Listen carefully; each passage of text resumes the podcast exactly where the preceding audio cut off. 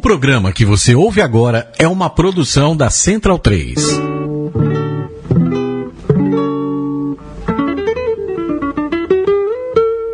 A Central 3 apresenta o Cinema Nacional em Revista.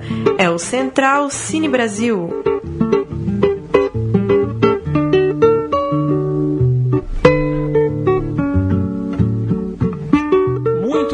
Noite, amigo ouvinte da Central 3. Começa agora o Central Cine Brasil, programa de cinema brasileiro aqui na rádio Central 3. Eu sou o Lucas Borges e depois de uma semana de ausência, nós estamos de volta e hoje não tem erro, não é? Paulo Silva Júnior, boa noite. De volta hoje com um convidado aqui no estúdio pra gente bater um papo sobre um filme novo aí chegando na praça, filme que estreia hoje, a gente vai falar bastante dele. E é isso, seguimos aí na nossa charla semanal sobre o cinema brasileiro. É isso aí, nós temos hoje um convidado físico presente aqui no estúdio da Central 3, é Pedro Morelli. Boa noite, Pedro, diretor de Zoom. Boa noite, beleza? Tudo bom? O filme estreando hoje. Quantas salas mesmo pelo Brasil? 93 salas. Aqui em São Paulo, 15. 15 salas em São Paulo. Isso aí. Legal. O, a pergunta não, não tem como não fazer é, a sua explicação do filme. Eu vou só ler um- uma, uma breve explicação de divulgação aqui. Zoom conta a história de três artistas. Eduardo, vivido por Gael Garcia Bernal, vaidoso diretor de cinema que precisa refilmar o final de um longa contra sua vontade e de repente começa a ter problemas sexuais. Michelle, vivida pela Mariana Ximenes, modelo brasileira que deixa namorada e carreira nos Estados Unidos para voltar ao seu país e escrever um livro. E Emma, que é a Alison Pill, que, desesperada para retirar seus implantes de silicone, recorre a meios duvidosos para ganhar um dinheiro extra. É, conta aí pra gente então, Pedro, essa, essa costura, em que momento que, que você. Que momento que se deu essa sacada de fazer várias histórias é, entrelaçadas e rolando em paralelo? Legal. É, desde o começo do projeto, assim, a intenção já era fazer um, um negócio diferente. O projeto começou quando o produtor canadense, que chama Neve Fishman, me convidou para fazer um projeto e eu tinha 23 anos. Ele chegou para mim e falou: inventa um projeto aí. E eu tô chamando um moleque de 23 porque eu quero um negócio diferente, quero uma pegada nova, quero uma piração. Não faça um filme careta. Era a única, único briefing que ele me deu. Daí a ideia foi fazer um filme de multiplot em que as histórias se ligam e uma tá dentro da outra. São essas três histórias que você descreveu aí, mas o grande lance do filme é como elas se ligam, porque uma tá criando a outra. O cineasta está fazendo um filme sobre a escritora, a escritora está escrevendo um livro sobre a cartunista e a cartunista está desenhando uma história em quadrinhos sobre o cineasta. Então é um mundo dentro do outro, só que quando você vai entender, aquele ciclo se fecha de uma forma maluca, nonsense. É como uma escadaria do Escher, que você sobe a escada e você chega no mesmo lugar. Bacana. E sobre o que fala o Zoom dentro desse enredo de histórias entrelaçadas, tal, variação de linguagem, como é que você responderia se alguém te perguntar sobre o que você gostaria de falar, sobre o que você tentou falar nesse filme? O filme é sobre a superficialidade, é sobre a nossa sociedade em que todo mundo está querendo seguir algum padrão de beleza ou de comportamento. A gente acaba perdendo a nossa própria identidade a partir do momento em que a gente se preocupa mais em, em ser parecido com os modelos que nos, nos são mostrados, né? Acho que principalmente hoje em dia, em que tem tanta mídia social, tem tanta troca de informação de fotos, fica todo mundo postando e se comparando e vendo quem tem mais like, quem é mais bonito no Instagram, no Facebook. A gente está o tempo inteiro se comparando e querendo ser mais gostado, querendo ser mais legal, querendo ser mais bonito, e a gente acaba deixando de ser quem a gente é de verdade, né, quando a gente faz isso. O filme é sobre isso, puxando um pouco mais pro lado do corpo. É uma das dos fatores que a gente mais quer ser bacana, quer ser perfeito, é ter o corpo perfeito. O filme foca um pouco mais nesse ponto. E tem até, falando em corpo, uma passagem interessante do filme que diz respeito ao membro reprodutor do, do personagem do Gael Garcia Bernal, né? Como é que é isso? Então, exatamente, o, o personagem dele é o cara que é o, a, a figura do macho alfa, o, o fodão, o cara comedorzão e tal, e daí, é, como ele tá dentro do desenho que a menina tá fazendo, é, e a brincadeira do filme é que os personagens que estão criando, os outros estão sempre brincando com o destino dos, dos personagens que eles estão criando, como quem brinca com um boneco voodoo, assim, então eles mudam a vida de quem eles estão criando ali. e dentro daquela história que está sendo modificada, as coisas mudam de repente, e essa aqui é a brincadeira.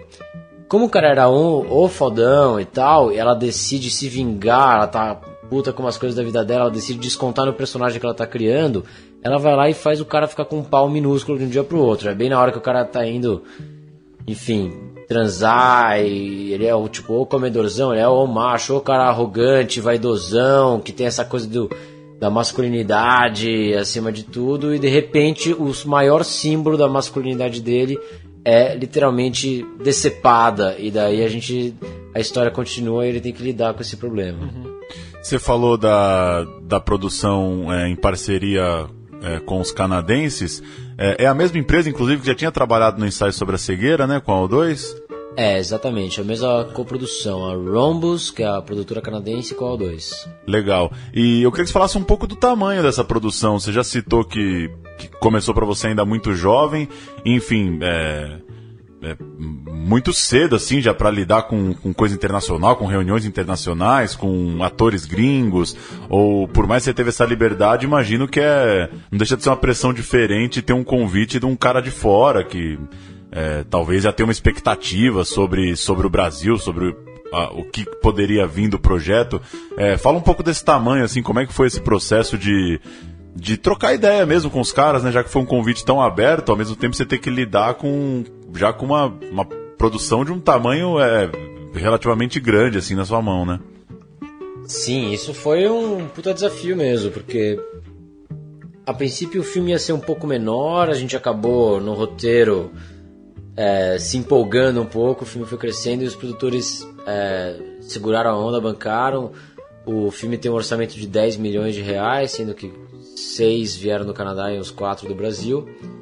E para a quantidade de coisa que a gente tem no filme, isso até nem é tanto, porque quem vê o filme vê que tem, tem 30 minutos de animação, tem cena com helicóptero, tem um monte de pirotecnia ali, que a, a pegada do filme é muito pop, né?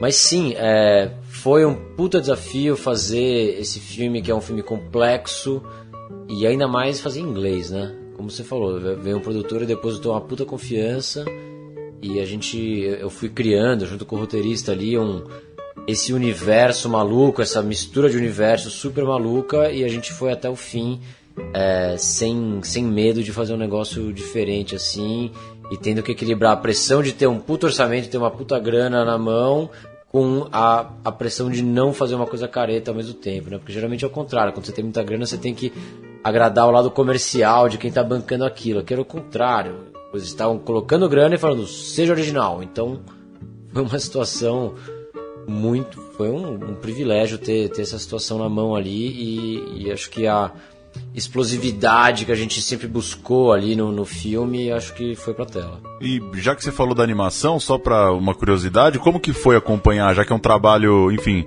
não é uma, não é uma animaçãozinha que entra no filme, ele tem um. A animação tem um protagonismo gigantesco. É, quando que você. Que quando que se definiu essa métrica? Quando que você viu que a animação ia ser uma coisa desse tamanho tão grandiosa? E como que foi acompanhar, assim, né? Dar, dar liberdade para os ilustradores, para os animadores e, ao mesmo tempo, é, ficar muito de perto porque é, é, é, muito protagonista do filme, né? Não é que tem um trechinho que entra uma animação.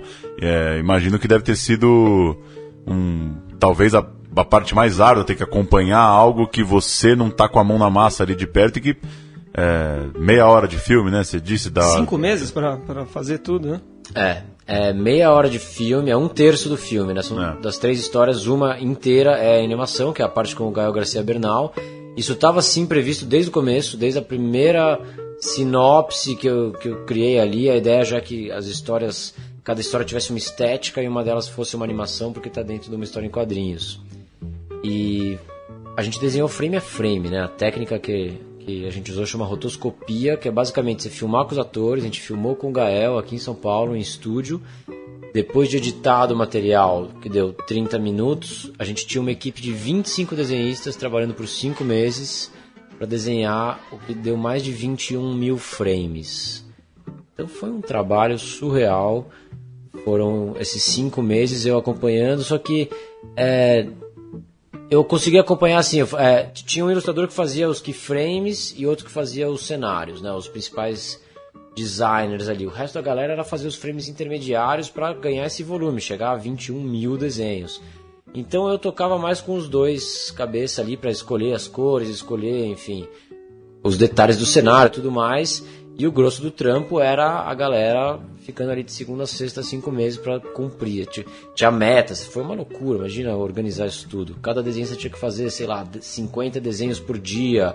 E os caras ficavam até tarde fazendo. Foi um, uma força-tarefa maluca lá para cumprir esse prazo.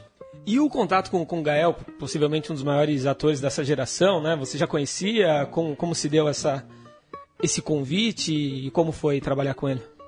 Eu conhecia um pouco ele porque eu trabalhei no ensaio sobre a cegueira também.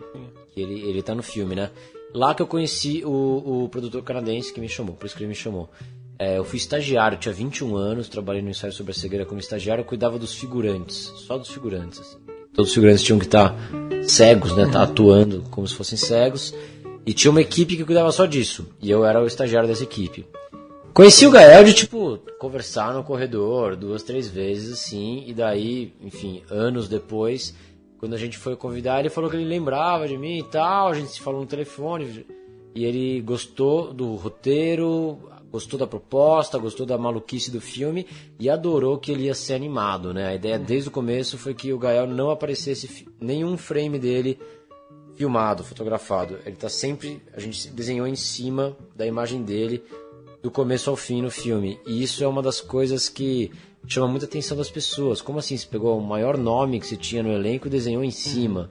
E acho que isso tem tudo a ver com a, com a pegada do filme mesmo. Essa pegada de tentar fazer um troço diferente, de, de quebrar um pouco algumas convenções, assim. A gente pegou o nosso maior nome e eu acho que dá para reconhecer ele, mas não é uma forma tão óbvia. Ele é um desenho, tá desenhado em cima, quem tá lá esperando ver o Gael fotografado não vai ver, mas vai ver de uma forma que nunca foi visto antes. Sim. O, você já, já citou que o projeto durou aí coisa de 5, 6 anos, né?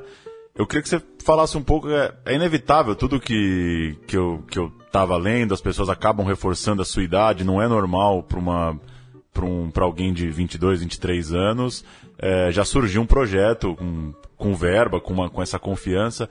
É, eu queria que você falasse um pouco disso, assim, dessa, dessa responsabilidade. O que, que você acha de. Se você acha que talvez valorizam demais isso, ou é por aí mesmo, isso chama atenção, e até na relação, seja com, com o Meirelles ou mesmo com o Paulo, como que, enfim, como que foi lidar com isso, assim, para você, de do nada ser o o estagiário é, para depois de dois, três anos ter um projetão na mão assim na, na produtora gigantesca que a, que a molecada quer trabalhar, enfim, quer ter uma oportunidade dessa também e pum, cai na sua mão, né? Cara, eu acho que eu tive muita sorte, sem dúvida. E mas trabalhei muito também, né, em cima disso. Acho que o filme nasceu e eu trabalhei cinco anos e meio sem parar para fazer isso acontecer, assim. É, na real, é, eu tenho 29 anos agora, né? E sim, acho que é, já, já é meu segundo longa. O primeiro que eu fiz foi uma co-direção com meu pai. Paulo Morelli, né? Paulo Morelli é meu pai e eu já fiz, já feito aquele longa, então e depois eu fiz uma série que eu criei e dirigi que chama Contos do Edgar. Foi para Fox e agora está disponível no Netflix, que é sobre o, os contos do Edgar Allan Poe passado em São Paulo hoje em dia. Que foi uma série que foi, foi super bem também. Então eu já tinha essa bagagem. Eu, eu fiz faculdade de cinema, fiz um monte de curta-metragem na facu, depois da facu também fiz mais uns dois.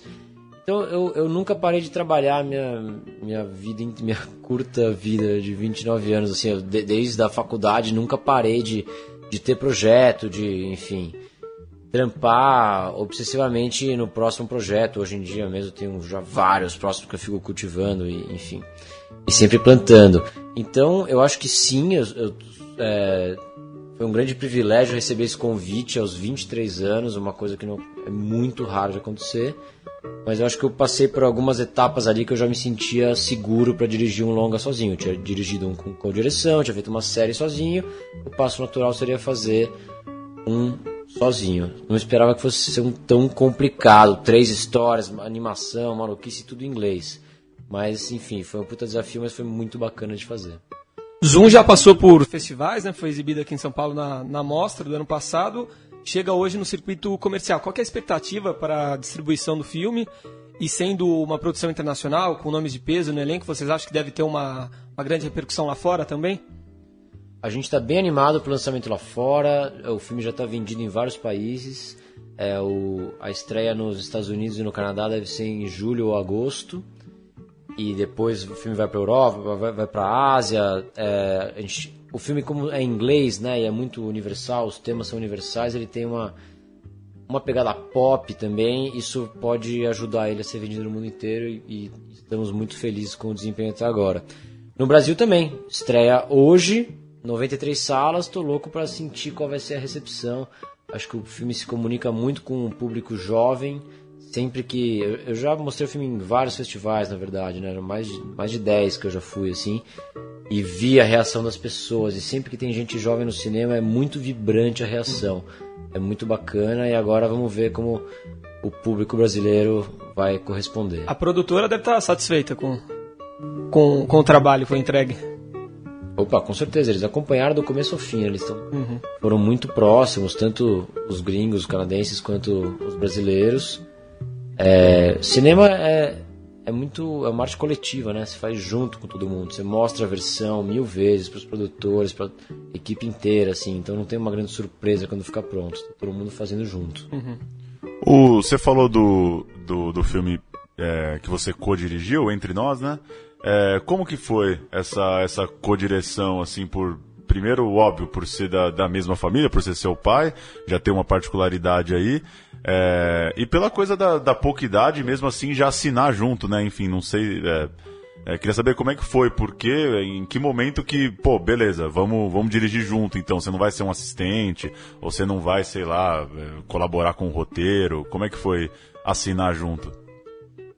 Cara, foi um convite do meu pai, na real, né? A gente inventou a história junto. É, a gente, há anos, há, sei lá, mais de 10 anos, a gente sempre teve vontade, pô, vamos fazer um filme junto um dia, né? É, meu pai é, é, diretor há muitos anos e eu, sempre influenciado por ele, tive vontade de, de fazer cinema também. Fiz faculdade e tal. Na, quando eu me formei, falei, puta, algum dia a gente poderia fazer um negócio junto. A gente sempre teve essa vontade. Fomos inventando uma história junto. Na hora que foi se aproximando de fazer o filme, eu tava ali querendo sacar qual que ia ser essa divisão, como é que ia ser. E meu pai falou, pô, vamos co-dirigir, vai ser bacana pra caramba. E foi uma delícia, porque eu, a gente tem uma relação muito legal, a gente se respeita, se ouve muito. Meu pai é um cara que ouve muito, um cara muito generoso. E, e, foi muito legal. A gente fez realmente a quatro mãos, assim. A gente tinha algumas divisões ali para entre, entre nossas funções para não virar um caos. É, ele ficava mais com os atores e eu ficava mais com a câmera. Assim, a gente se dividia um pouco dessa forma, mas óbvio que sempre um palpitando na coisa do outro o tempo inteiro. E foi muito bacana. Foi a grande diferença para mim é, é, a responsa, né? Que quando lá, tipo, se desse um pepino meu pai era o diretor, então ele tomava a decisão final, segurava a onda e tal.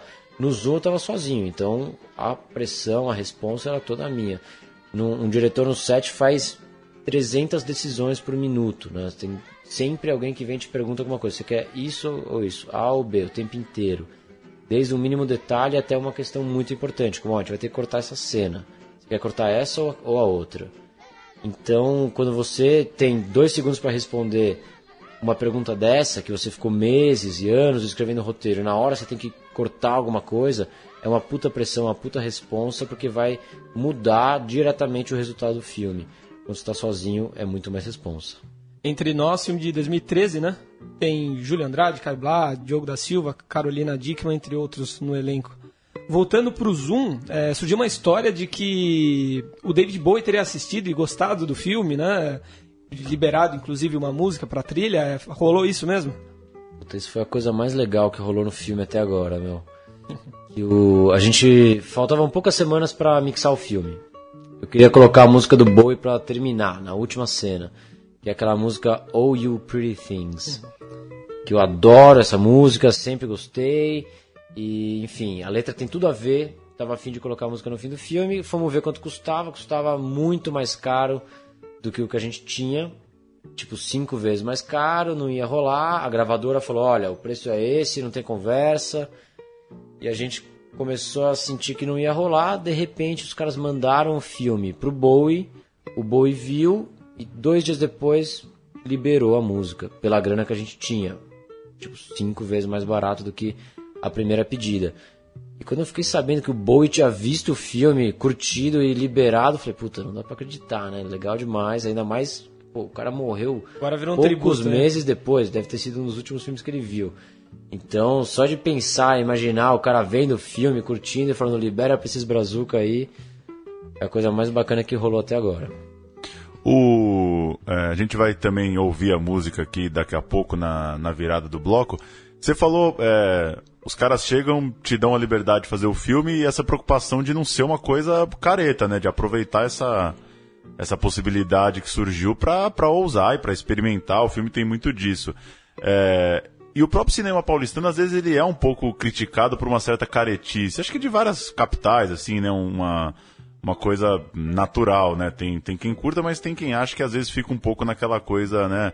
É, classe média, da claustrofobia da cidade, enfim, às vezes caindo um pouco nessa coisa careta. Em cima disso, eu queria saber o que, que, que, que você tem curtido, assim, o que, que você acha da, das produções aí da sua geração, de uma galera mais nova, é, já que a gente costuma ver, a gente, aqui mesmo no programa, quem a gente tem falado, ou é uma galera que está no Festival Tiradentes, numa pegada mais independente, é, ou muita coisa também, uma galera mais jovem às vezes está mais no documentário ainda, é, enfim, o que, que, você, que, que você viu recentemente, o que, você tem visto de legal, o que, que você curte aí de cinema brasileiro? Cara, eu tento que ver, eu tento ver sempre que dá. Adorei o filme da Ana Mulaert, acho que foi um filme que marcou um filme que quando eu vi eu falei, nossa, como nunca tinham feito, nunca tinham feito esse filme antes, né? O tema tão relevante, tão presente na cultura brasileira que é, é chocante e é inacreditável quando você vê na tela que você percebe como é bizarra a nossa sociedade com toda essa questão de, de empregada doméstica, como a gente no dia a dia absorve isso de uma forma totalmente natural e quando você coloca na tela você contesta e você vê que aquilo é, é bizarro, é um resquício da escravidão no Brasil e, e, graças a Deus está tá diminuindo cada vez mais. Eu acho que é um filme muito precioso assim pelo, pelo tema, pela bandeira que ele levanta. Que mais? O que mais que teve de Brazuca recente aí? Ajuda-me a lembrar aí o que, que teve esse Pô, ano de difícil. brasileiro. Boi Neon, assistiu o Boi Neon? Puta, não vi o Boi Neon ainda. Tô louco. Tem Gabriel muita coisa de Pernambuco. é. Aqui É. de São Paulo, o que mais que tem? Tem o. Tem alguns filmes um pouco nessa pegada mesmo do, do dela, né? O De Menor, por exemplo. É, Tem um filme que inclusive tá passando na HBO, que é o Cores, do, do Francisco Garcia, que eu achei muito bom também. É um filme todo em PB também, bem, bem paulistano. É, Estreou, acho que estreou da semana o Para Minha Amada Morta, né? Filme Também. Paranaense, né? O outro que a gente falou semana passada que estreou é o Mundo Cão, né? Sim. Lázaro Ramos e tal. O Mundo Cão eu vi. É. Achei bacana. Adoro o Marcos Jorge, o Estômago, acho um puta filme. É. E acho que ele, ele tem um tom dele ali, né? Tem uma coisa muito bacana, que ele tem um, um senso de humor ali, meio negro, meio dark dele ali, que é muito interessante. É legal ver o, o diretor brasileiro criando sua assinatura ali, né? Isso acho que é muito bacana de ver. E de referência mais antiga, assim, que que quem são os caras que você, enfim, aquela passando da, da escola ali, entrando na faculdade, a hora que começa a pirar nos diretores, assim, a hora que começa a mergulhar de cabeça mesmo em pensar cinema, quem são os caras que você pirou, assim? De internacional, né? É, que seja. Cara, o, o cara que eu mais pirei, assim, acho, na minha vida, tanto que foi o que mais influenciou o Zuma, foi o Charlie Kaufman. É né, o roteirista do Adaptação, Brilho Eterno de uma Mente Sem Lembranças, Quero Ser John Malkovich. Agora, o, fi- o último filme dele é muito bom, Anomalisa. E Concorreu ao Oscar, né? É, de Melhor animação. animação. É demais. Esse cara é, é mais um cara que tem um- um- uma assinatura, um selo de qualidade, assim, que eu acho foda. É um dos únicos caras que. é, ele antes era só roteirista, agora ele é diretor também, mas mesmo quando ele era só roteirista, eu ia ver o filme por causa dele. Era muito, é muito raro isso, você ir ver um filme. Eu nem sabia que era o diretor, mas sabia que era o roteirista e ia ver por causa disso, assim. E ele é um cara que realmente traz um, um troço diferente todos os filmes. Acho que é um dos caras que mais me influenciou. Eu sempre amei Inharitu, agora é quase um clichê falar isso, porque o cara tá bombando, mas eu sempre vidrei desde o primeiro filme dele, desde o Amores Brutos, lá já tinha vidrado tanto no Gael quanto no Inharitu, uhum. e sempre assisti todas as paradas que o Inharitu fez, os curtas, fez uns curtas lá de 11 de setembro, eu adorei, vi 10 vezes cada um dos filmes dele. E por incrível que pareça, acho que o Regresso foi um dos que eu menos gostei. Apesar de é, ser bem não. polêmico, isso que as pessoas amam, né? É. Eu, eu acho esteticamente lindo, único, maravilhoso. Só que como dramaturgia, não sei, é linear demais, né? convencional, meio. Parece que falta. Faltam mais camadas ali, é muito simples, né? O cara quer se vingar e fica nessa até o final. É, enquanto nos outros filmes dele tinha muito mais complexidade dramatúrgica mesmo, assim.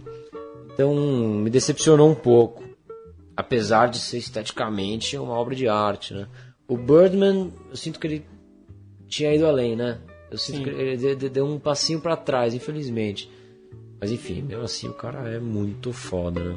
Para encerrar, pelo menos da minha parte, você falou do, de projeto que você está prospectando aí.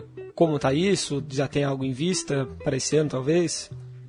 Eu tenho, eu tenho algumas coisas, mas nada muito concreto que eu, que eu consiga compartilhar agora. Tem, tem série de TV que eu estou trabalhando no roteiro agora, tem longa que eu estou trabalhando no roteiro, e tem umas paradas gringas que eu estou vendo se, se tem chance de rolar.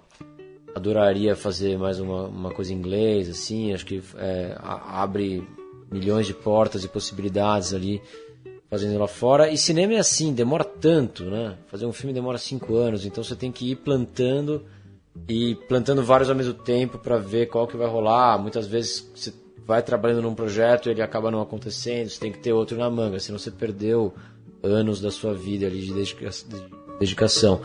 Então tem que ir girando alguns pratinhos ao mesmo tempo e ver o que, que vai vingar. O dentro disso ainda, o Zoom é um filme muito único, assim, né? Tem um projeto, é, é, é, tem essa, essa experimentação, esse, essa metalinguagem, essas histórias costuradas, e é bem diferente, claro, do, do de Edgar, do, mesmo da, do, do filme que você co-dirigiu com seu pai.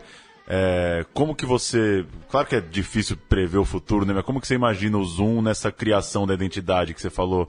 É, você citou alguns caras, você né, reconhece o cinema do cara ali com três, quatro, cinco filmes do cara, você já reconhece. Como que você acha que ele vai preenchendo essa história, sendo que ele é, pelo menos me parece uma coisa tão particular, né? Dificilmente, imagino que você vai fazer outro filme com meia hora de animação e com três histórias se costurando, né? Coisa muito única. Engraçado mesmo que eu falei, acho que duas vezes aqui sobre diretores que têm uma assinatura, mas eu acho que eu gostaria de, de, de ser outro tipo de diretor, um que, que a cada filme faz um, uma pegada diferente. É, quem faz isso, que eu gosto muito, é o Paul Thomas Anderson. Né? Você vê, cada filme do cara é outra coisa, é, é outro clima, outro tom, outro tudo, outro tema, outro... e o cara tá sempre se reinventando. É, eu acho que eu queria seguir esse caminho, sabe? Eu quero. Meu próximo filme não quero que, que seja uma viagem metalinguística, não, não, não quero fazer uma assinatura, não quero fazer. refazer a mesma pegada de filme a vida inteira. Eu quero ir experimentando outros caminhos e, sei lá, daqui a alguns filmes perceber que no fundo tinha algo em comum em todos, mas acho que eu queria é, buscar fazer o diferente e não buscar repetir algo para criar uma assinatura. Legal. Houve um trechinho aí da música do Bo, então? Vamos lá. E a gente volta com a história.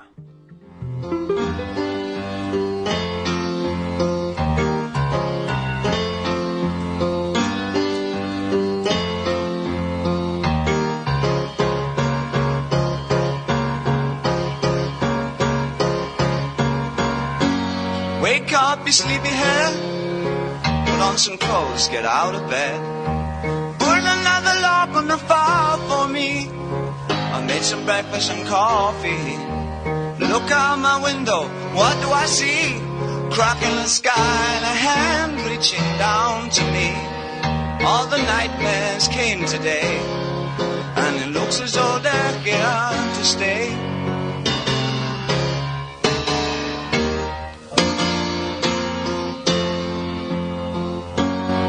What are we coming to? No room for me, no fun for you. Think about a world to come where the books were found by the gold ones, written in pain, written in ore by a puzzle man who questioned what we came here for. All the strangers came today, and it looks as though they're here to stay.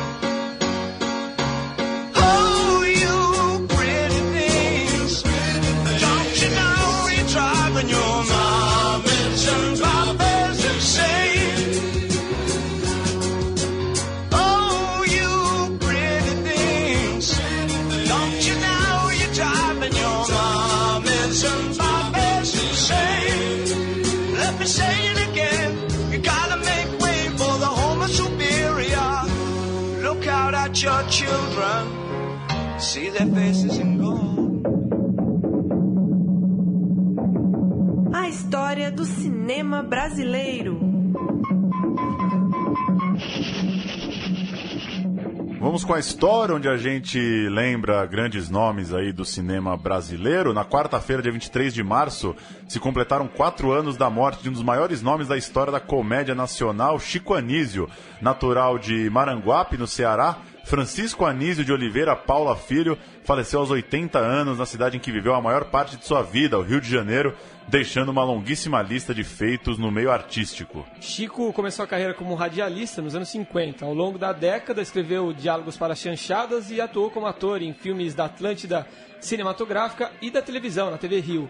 Foi na Rede Globo que o humorista estreou, estrelou algumas de suas principais atrações, como Chico City, Chico Total, Chico Anísio Show e Escolinha do Professor Ramundo, que, que voltou recentemente com atores novos. Ainda atuou em novelas especiais da Globo, como Pé na Jaca, Sim a Moça, Guerra e Paz e A Diarista.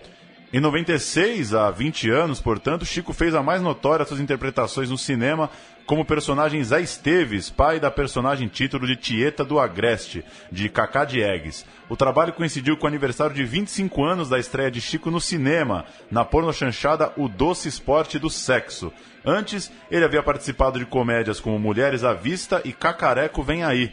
Em 2011, em sua última aparição pública, recebeu o prêmio especial do júri do Festival do Rio pelo seu desempenho no longa A Hora e a Vez de Augusto Matraga, do diretor Vinícius Coimbra.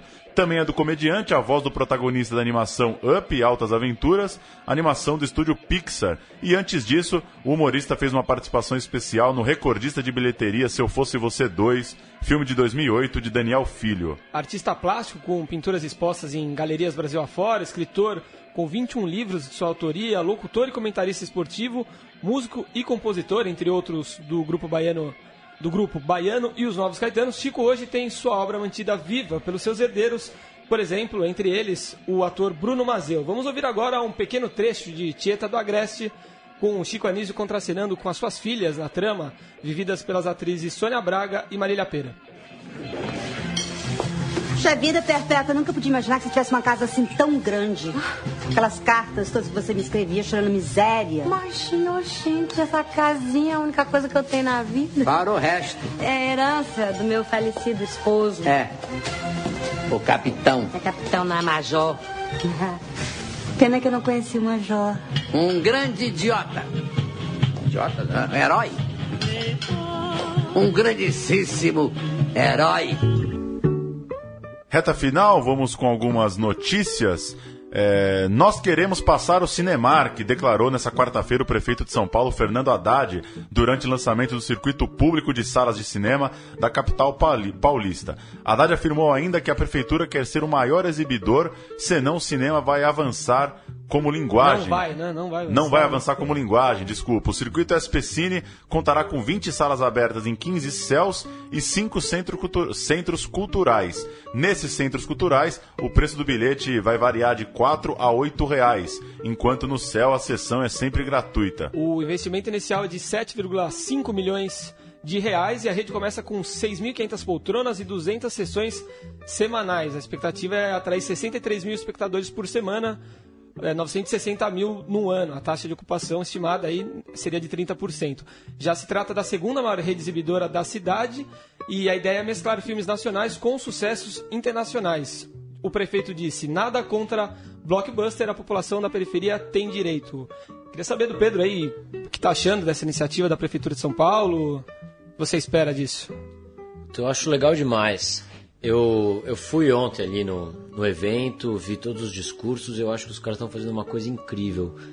Porque eh, eu fui ontem no Céu Butantã, que teve o negócio. É longe, é uma região que eu nunca tinha ido, é bem, bem afastado, e lá a galera não vai no cinema. Eles estavam contando que 30% dos paulistanos nunca foram no cinema. E quando vem, hoje em dia o preço do cinema é, é caríssimo, né? Tá quase 30 reais. E fazer um cinema de graça e com uma qualidade bacana, a projeção é bacana, eu fui lá no céu, de graça, nas periferias, eu acho legal demais, é uma inclusão social muito bacana. É, teve um, um, discurso de algum dos, dos, caras que falaram ontem lá, que eles falaram, ah, uma, uma criança de classe média nasce com acesso à cultura e tal, larga muito na frente de uma criança de periferia que nunca foi no cinema, sabe? Acho que é, é parte da nossa formação cultural e é muito bacana democratizar isso. Assim esperamos, que bom. Só para dar um panorama, aquele índice de habitantes por cinema no Brasil, que é um levantamento da Ancine, é, em 2013, no último levantamento, girava em torno de 75 mil habitantes por sala. O número ainda é bem distante de outros países, por exemplo, Argentina, 51 mil habitantes por sala, México, 21 mil habitantes por sala, a França chega ao excelente número de 11 mil habitantes por sala, para dar uma ideia aí de, do déficit, né, que, que ações Sim. como essa é, ajudam a começar a corrigir. Isso aí. Começa na semana que vem a 21ª edição do É Tudo Verdade. 85 filmes de 26 países, sendo 22 estreias mundiais, estarão em cartaz gratuitamente entre 7 e 17 de abril em São Paulo e no Rio. Uma mostra especial de documentários sobre a Olimpíada e sessões de homenagem aos cineastas Chantal Ackerman, Rui Guerra, Claude Lanzmann e Haskell Wexler estão inclusos. Os documentários premiados e em destaque no festival seguirão posteriormente circuito itinerante por Santos, Belo Horizonte, Brasília e Recife. O filme Foco a Mare, Fogo no Mar, né, em português, do italiano Gianfranco Rossi, vencedor do Urso de Ouro de Berlim desse ano, vai abrir a versão paulistana do É Tudo Verdade no dia 7 de abril. No Rio de Janeiro, o longa escolhido para o pontapé inicial é As Incríveis Artimanhas da Nuvem Cigana, no dia 8 de abril. Assistiu o Foco a Mare? Não. E você curte? Também não, você viu, né? É, eu tive na. Você tá com belo italiano, hein? Obrigado, obrigado. É, assisti na semana passada, bonito, é diferente. Ele já fez o Sicário, né? Já venceu o Urso de Ouro em Berlim por outro filme que agora não me lembro qual. E é um diretor, é, personalidade bacana, gostei, gostei muito. Você ia perguntar, Paulo? Não, ia falar pro Pedro, falar alguma coisa de É Tudo Verdade, se você curte aí fazer umas maratonas de doc também, se se você lembra aí algum. É, algum doc que de certa forma te influenciou aí, alguma coisa do Brasil, algum documentarista, alguma coisa que você viu recentemente aí? Cara, eu costumo ir no É Tudo Verdade, sim. E engraçado que eu, os que eu mais lembro de ter me marcado, assim, não foram coisas tão recentes, foram coisas mais antigas. Eu lembro de ver um, aquele filme do Paulo Sacramento, é, que chamava Prisioneiro da Grade de Ferro. Isso. Deve ter uns 10 anos isso. E era um filme que se passava dentro de uma, uma prisão e ele deu a câmera para os prisioneiros filmarem. Aquilo me chocou muito, porque a única coisa que a gente vê dentro da prisão é, se é um documentário, é filmado ali no corredor, você nunca entra na cela, né? Foi a única vez que eu tive essa sensação de estar tá lá dentro e ver como é de verdade, e é aquela coisa medieval que é a prisão brasileira, né? O outro que me marcou muito eu não lembro se eu vi Não É Tudo Verdade, mas aquele documentário do Padilha, o ônibus 174. Sim. Esse filme foi um divisor de águas na minha vida, assim, de, de, de, jeito de ver o mundo mesmo, assim. Eu lembro que eu não conseguia dormir o dia depois que eu vi esse filme. Mexeu muito comigo e é... Né, ele, a, a, aborda muito o tema da exclusão social e é com certeza um dos temas que eu gostaria de trabalhar no, nos próximos projetos. Segundo o Padilha, faz parte de uma trilogia, né? Esse documentário que continua com Tropa de Elite 1 e 2, né? Segundo ele. Ah, não sabia que ele é, isso. Ele disse. E eu falei que o Gianfranco Rossi é, venceu duas vezes o, o Urso em Berlim. Ele ganhou, na verdade, o Leão de Ouro em Veneza com Sacro GRA em 2013. Boa. Uma última, a partir de 6 de abril também começa em São Paulo, no Cine Sesc, o Festival Sesc Melhores Filmes, com brasileiros e estrangeiros escolhidos pela crítica e público como os melhores filmes de 2015. Na abertura do evento serão entregues os prêmios de melhor filme, direção, fotografia, roteiro, atriz, ator e documentário para os filmes brasileiros, e de melhor filme, direção, ator e atriz para os filmes estrangeiros. Além disso, haverá exibição de Yorá Matan, longa de estreia do diretor Rafael Sara, eleito melhor filme pelo júri e pelo público no Festival Inedite Brasil de 2015. Poderão ser assistidos até 27 de abril 47 filmes, são 29 estrangeiros e 18 brasileiros, entre eles Que Horas Ela Volta, de Ana Mudaer, Mad Max, A Estrada da Fúria, de George Miller e O Sal da Terra, de Juliano Ribeiro Salgado. De 3 a 31 de maio, o festival vai rodar mais de 14 unidades do Sesc pelo interior de São Paulo. Sempre uma, uma boa chance dessa retrospectiva no Cinesesc. Sempre vale a pena. É isso aí. É isso, né? Obrigado, Pedro, pela, pela participação, pela presença. É, parabéns e muito sucesso aí com o Zoom. Obrigadão, foi um prazer participar aí. E queria aproveitar para convidar todo mundo para assistir o filme. Está em cartaz já, estreou hoje. Várias salas pelo Brasil. Zoom, assistam lá, depois vocês contam o que acharam. Valeu, Pedro, um abraço. Obrigado, valeu. É isso, Lucas. Até semana que vem. Boa Falou, noite. até.